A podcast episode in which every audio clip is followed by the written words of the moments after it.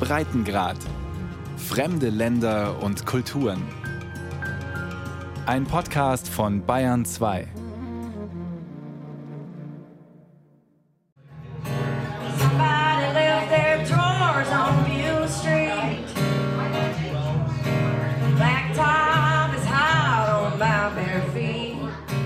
Montagabend im Under the Hill Saloon in Natchez, Mississippi.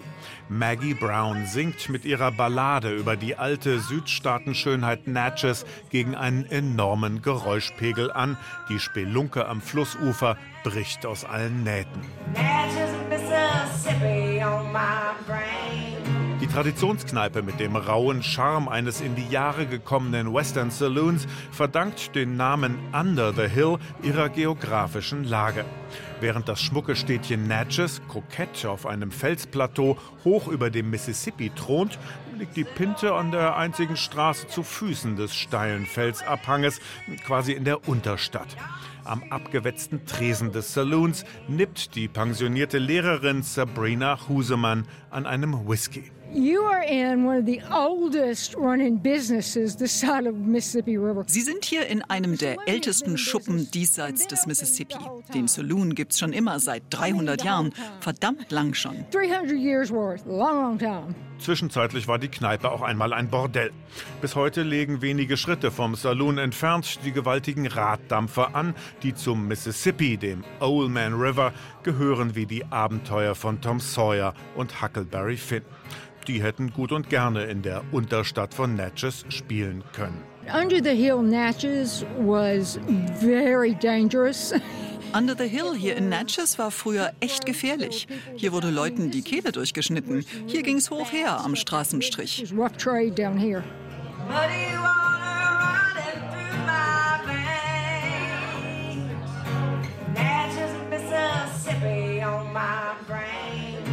Der britische Reiseschriftsteller Richard Grant findet an Natchez gerade das Schräge und das Gegensätzliche so anziehend. Er hat der Stadt mit seinem Buch The Deepest South of All, der tiefste Süden von allen, eine literarische Liebeserklärung gemacht. Zu seinen besten Zeiten gab es in Natchez mehr Millionäre als irgendwo sonst in Amerika. Und die haben diese ungeheuren Herrenhäuser gebaut und die mit Möbeln aus Paris oder London vollgestopft. Den Besitzern gehörten Banken und Bahnlinien. Ihre Töchter wurden nach Europa geschickt. Die Söhne studierten in Harvard. Manche besaßen Tausende von Sklaven. Die ganze Stadt existiert nur wegen Baumwolle und Sklaverei. Dieser Kombination. Eleganz und Lebensart der alten Südstaaten sind in Natchez erhalten geblieben. Die Stadt hat den Bürgerkrieg unbeschadet überstanden. Sieht noch fast genauso aus wie vor 1865. Für amerikanische Verhältnisse ist Natchez mit seinen knapp 16.000 Einwohnern richtig alt, 1716 von französischen Einwanderern gegründet. Die wurden dann von den namensgebenden Natchez-Indianern gemeuchelt. Die Natchez wiederum wurden von der nächsten Einwandererwelle ausradiert. Es entstand das Natchez, das heute noch existiert, errichtet durch Sklavenarbeit. Über Amerikas Erbsünde informiert das Museum of African American History and Culture an der Main Street im Stadtzentrum von Natchez. Hier residiert der Historiker Darrell White, ein hagerer, hochgewachsener Intellektueller mit Hornbrille, Sakko und Rollkragenpullover. So I tell folks we had King Cotton. Ich sag den Leuten immer, hier regierten König Baumwolle und Königin Zuckerrohr. Damit ließ sich im damaligen Amerika am meisten Geld machen. Nur deshalb wollten es sich die Plantagenbesitzer nicht mit den Nordstaaten verscherzen. Als Geschäftsleute waren sie nur am Geld interessiert. Making money. Und so stimmte Natchez mehrheitlich gegen die Sezession, gegen die Abspaltung der Südstaaten. Die Plantagenbetreiber fürchteten um den Absatzmarkt im Norden und stellten sich den anrückenden Yankees nicht in den Weg. Im Gegenzug wurden ihre prachtvollen Herrenhäuser verschont. It's just ironic that as the years went on and those houses were still standing. Die Ironie lag darin, dass die Herrenhäuser den Bürgerkrieg unbeschadet überstanden und dann für das Verklären des alten Südens herhalten mussten. In Wahrheit wurde hier aber mit den Nordstaaten sympathisiert. The Yankee town here in southwest Mississippi. Bis heute sind Touristen hingerissen vom Glamour der wohlhabenden Oberschicht. In Natchez kommt man der Verherrlichung eines untergegangenen Lebensstiles so nahe wie sonst nur im Kino, wenn wieder einmal Gone with the Wind läuft, vom Winde verweht. So, und jetzt, Miss Scarlett, jetzt sind Sie bitte so gut und essen Sie was, ja? Oh nein, heute will ich mich richtig amüsieren. Ich esse auf dem Gartenfest. Wenn's Ihnen gleich ist, was die Leute über unsere Familie reden, mir nicht. I tell you about the burning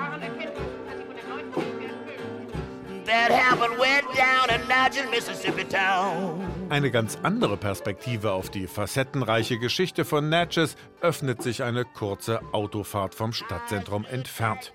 In einem eher trübsinnigen Gewerbegebiet liegt ein kleiner Park. Schautafeln erinnern an den Sklavenmarkt Forks of the Road, der hier vor dem Bürgerkrieg florierte. Über die Gedenkstätte schlendert ein Mann in quietschbunten afrikanischen Gewändern. Sir Boxley ist 83 Jahre alt. Forks of the Road ist sein Lebenswerk. Natchez can no longer be just quietly rolling along with the Mississippi River and not showing and telling its story. Natchez müsse jetzt lückenlos seine ganze Geschichte erzählen, fordert Boxley, und nicht länger wie der Mississippi stoisch und unveränderlich vor sich hinfließen.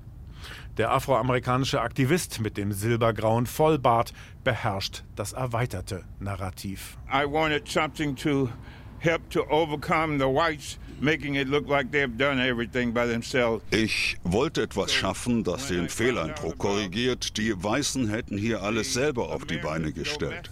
Als ich von den Handelswegen für Sklaven erfuhr, dem Sklavenmarkt Forks of the Road, wollte ich den National Park Service eine Gedenkstätte errichten lassen.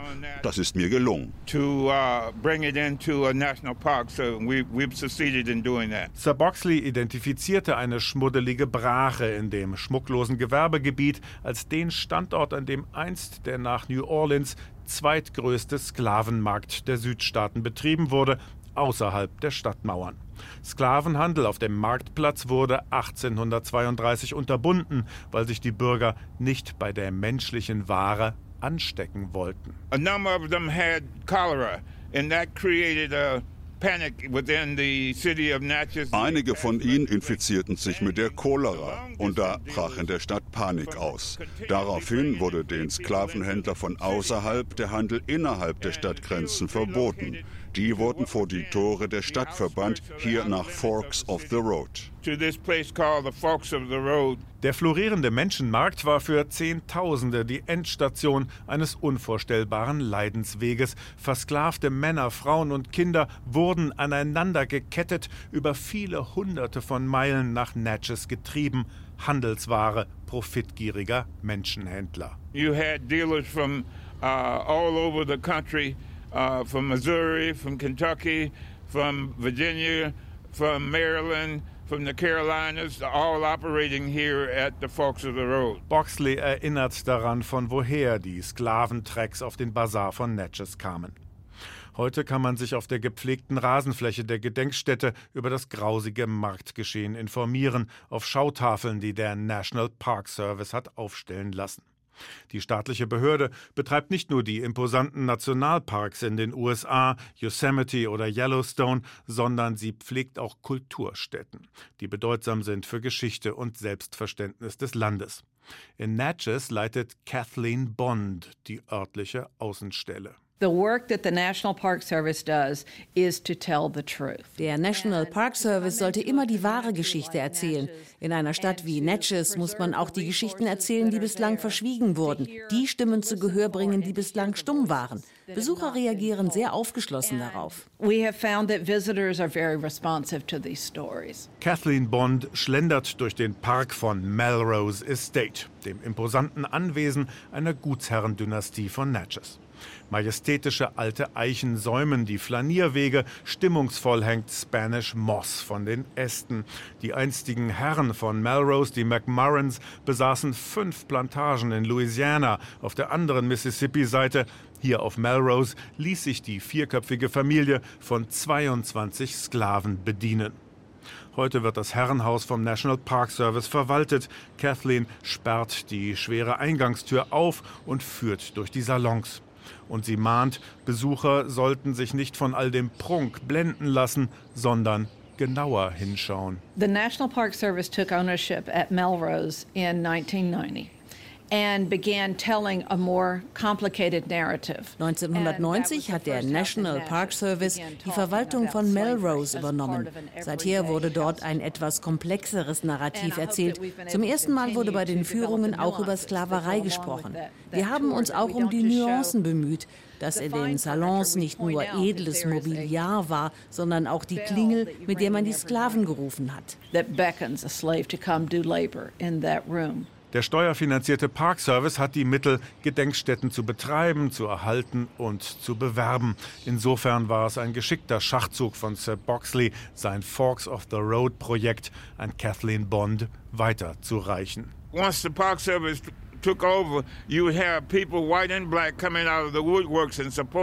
Seit der National Park Service das hier betreibt, kommen Schwarze und Weiße aus der Deckung und unterstützen das Projekt.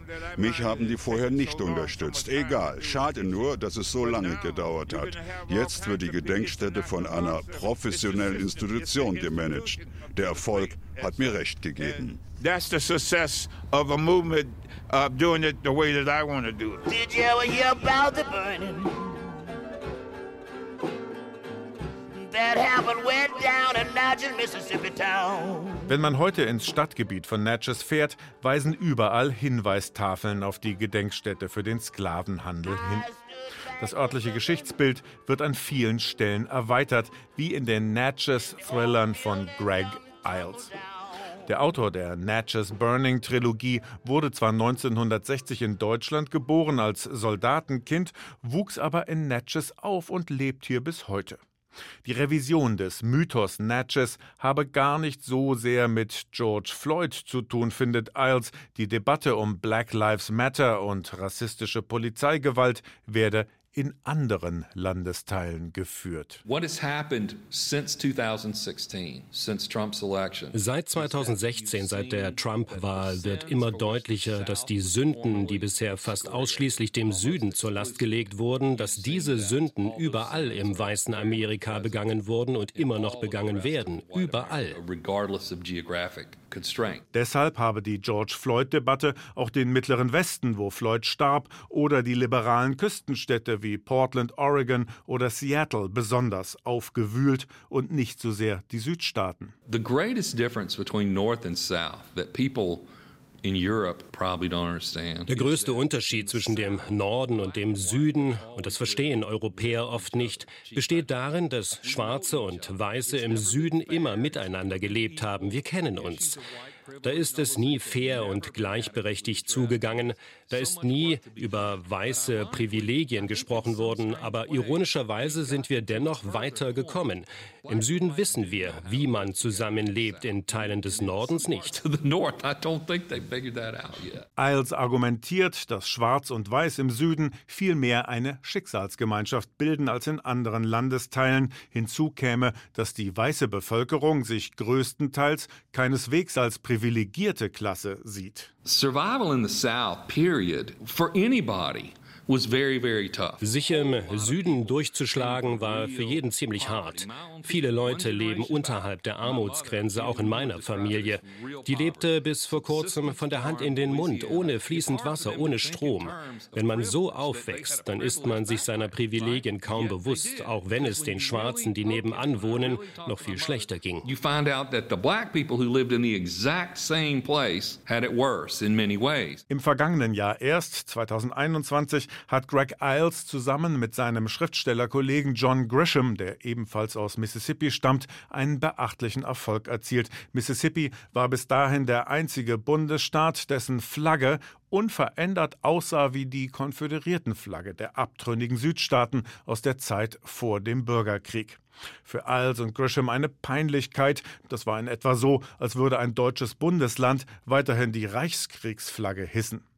Dank der Autorenkampagne weht jetzt eine neue, eine politisch unbedenkliche Flagge über den staatlichen Gebäuden von Mississippi. Ein Paradebeispiel für Einsicht und Reue?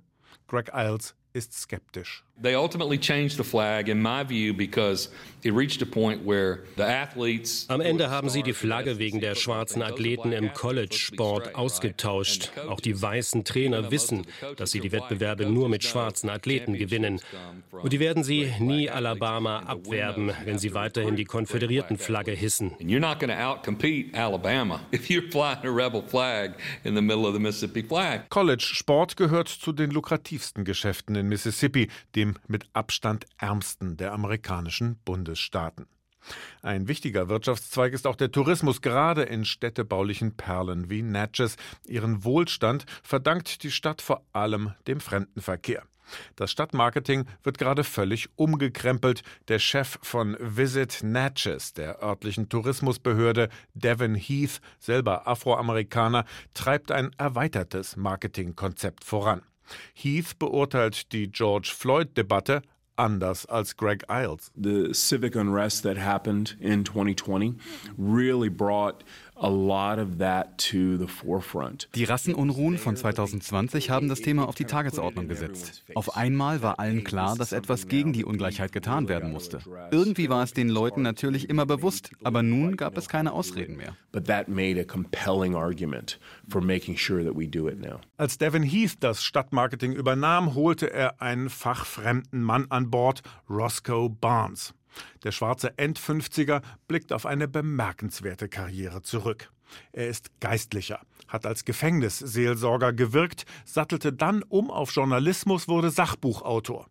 Eines Tages verschlug es ihn nach Natchez. Barnes und seine Frau besuchten Forks of the Road. Dort begegneten sie Sir Boxley, der ihnen die Geschichte des Ortes nahebrachte. It gave us goosebumps. It moved us to tears when he told how those slaves were sold, how that was the marketplace. Wir bekamen Gänsehaut. Das hat uns zu Tränen gerührt. Als er über den Menschenhandel auf diesem Sklavenmarkt erzählte, da wusste ich, dass ich nach Natchez gehen musste. Nicht wegen der tollen Regionalküche oder den Filmkulissen, sondern wegen der afroamerikanischen Geschichte. That history, that African American history. Kurz darauf kam das Angebot, beim Stadtmarketing einzusteigen und die Selbstdarstellung des Vorzeigestädtchens zu erweitern. Für Roscoe Barnes eine schicksalhafte Fügung.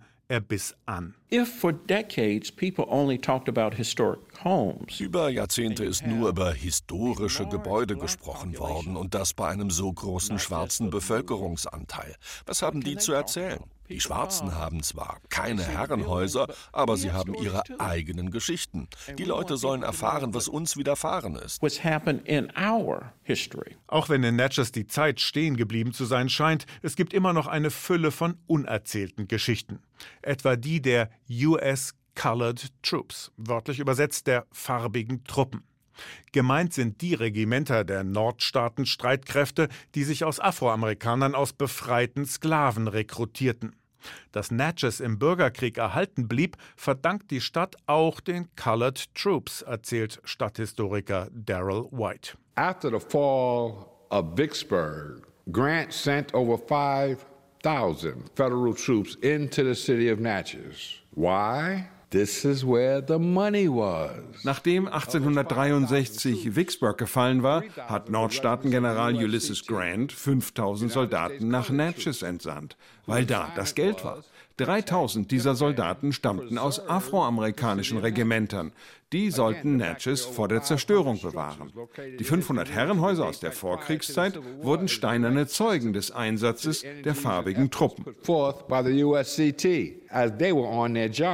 Rund 90 Prozent der Afroamerikaner in der Region Natchez sind Nachfahren der Colored Troops. Im Stadtbild wird demnächst eine Gedenkstätte für diese Freiheitskämpfer entstehen. Die ist längst beschlossene Sache. Es geht nur noch um das Design und den Standort. Eine Möglichkeit wäre der kleine Stadtpark vor der katholischen Kirche. Dort könnte man zwei Fliegen mit einer Klappe schlagen und in einem Aufwasch eine Konföderiertenstatue vom Sockel stoßen. An der stören sich viele in Natchez. My name is Lee Ford.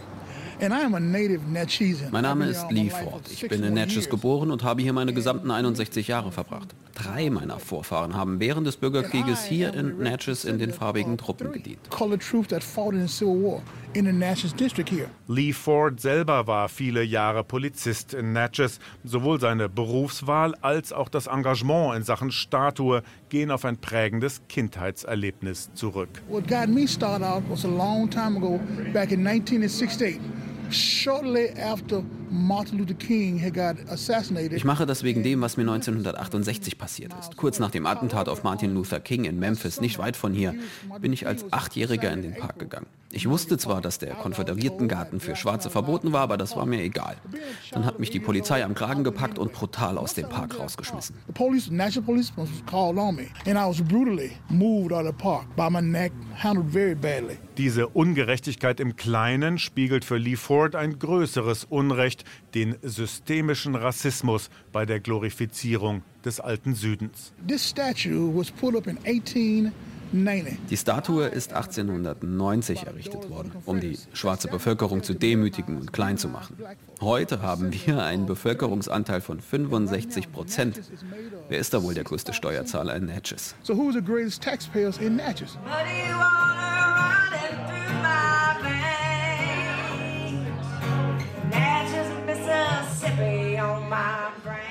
Und noch eine künftige Touristenattraktion ist in Planung. Erinnert werden soll an eine schwarze Puffmutter, die von 1930 bis 1990 in Natchez das Freudenhaus Nellies Brothel betrieb. Der britische Reiseschriftsteller Richard Grant erzählt in seiner literarischen Ortschronik, wie Nellie klammheimlich Rassisten bekämpfte. Nellie Jackson was an undercover informant for the FBI during the civil rights era. Nellie Jackson war während der Bürgerrechtsjahre eine verdeckte Informantin des FBI. In dieser grausamen Zeit waren viele Ku Klux Klan-Mitglieder Stammkunden in Nellies Bordell. Diese Rassisten wollten nur mit den schwarzen Frauen schlafen.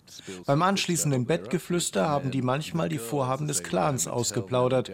Das haben die Mädchen Nellie gesteckt. Wenn der Clan je herausgefunden hätte, dass sie fürs FBI gearbeitet hat, hätten die sie umgebracht und das Bordell abgefackelt. Das stand eines Tages tatsächlich in Flammen, weil ein eifersüchtiger Freier durchdrehte. Nellie kam in der Feuersbrunst ums Leben.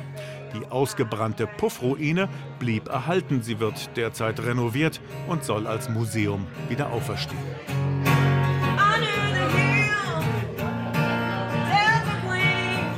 Richard Grant arbeitet inzwischen an seinem dritten Buch über Mississippi. Was fasziniert den Engländer, der lange in New York war und mittlerweile in Tucson, Arizona lebt, so sehr am Armenhaus Amerikas? It's my feeling that Mississippi has the most, um, what's a polite term for fucked up? the most screwed up history. Mississippi hat die verkorksteste Geschichte, die dunkelste und extremste aller Bundesstaaten. Politische Skandale, Gewalt, aber es gibt auch so viel künstlerisches Talent. Aus keinem Staat kommen so viele großartige Autoren und Musiker. William Faulkner, Eudora Welty, Tennessee Williams. Bis heute wird hier wie verrückt geschrieben. It's still producing writers like crazy.